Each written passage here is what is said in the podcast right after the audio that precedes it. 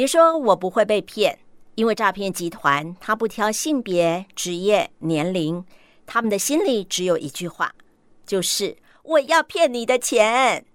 曾经在银行工作，目前退休，在警察局担任职工的吴小姐，即使天天进出警察局为大家服务，但是她也成了诈骗集团下手的对象。没什么工作，有点钱就想想来钱赚钱，钱滚钱，就想想看什么地方可以赚钱，就很无意间在那那个中药行碰到朋友啊，哦，他也看到我就很高兴的，他像遇故知了，就很高兴，他就开始联络。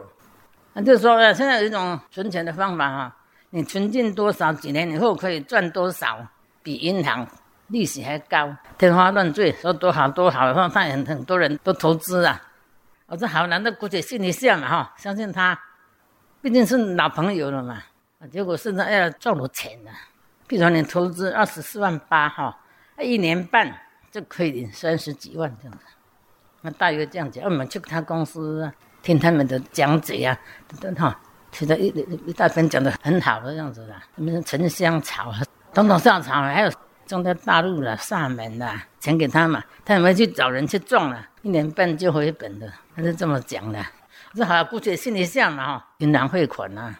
吴小姐在退休之后没有工作，但是她想投资，因此她相信了久未见面的老朋友。当下就要去台中农会的大坑办事处去汇款了，而行员郭元正记忆犹新的娓娓道来当时的情况。前一天他先来汇款大笔的金额，要汇款六十万去某一个账户，一个林姓的行员觉得有意，然后问他说：“啊，某某人，你汇这个钱的目的要干什么？”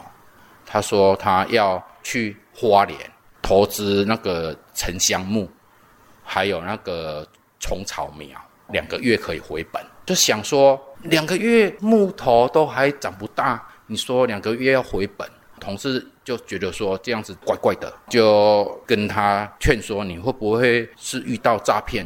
我我又问他说，你有去现场看过你投资的标的物那个样子吗？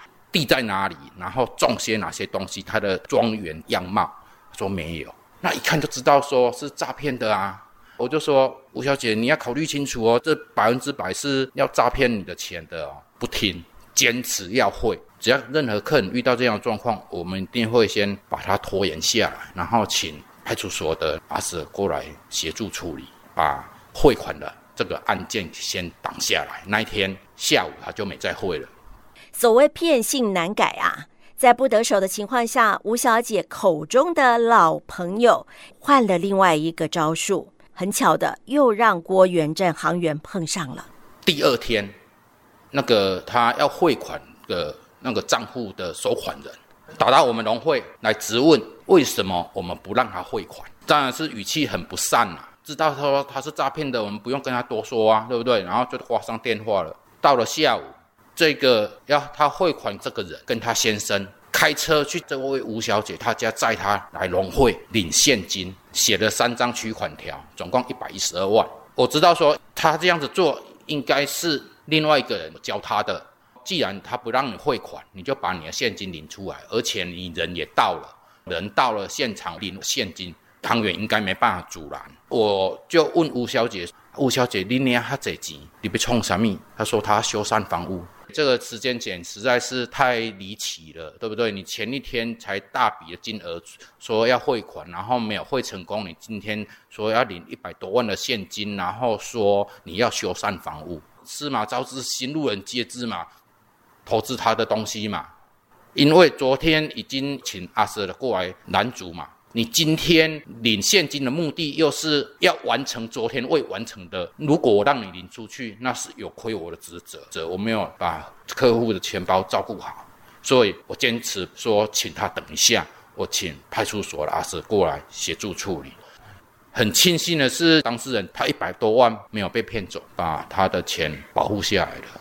成功的拦阻了这个诈骗案例的台中市政府警察局第五分局的东山派出所警察邱国峰，特别跟大家说明防诈的三不还有三要。防诈宣导三不啊，不要随便提供个人的资料，还有第二点是不理会来路不明的电话，那第三点是不要听从别人指示操作 ATM。还有三要，就是要冷静。如果接获可疑的电话，要冷静，要去询问派出所，看这电话是不是真的，是不是真的是那个行员。有些人是假冒行员的电话，说：“哎，我是邮局的邮局的行员，说你是账户有什么问题，所以还是要先询问。”那第二点就是要查证，第三个要通报。通报的意思就是遇到来路不明的电话，还是要打一六五反诈骗专线，还是一一零八。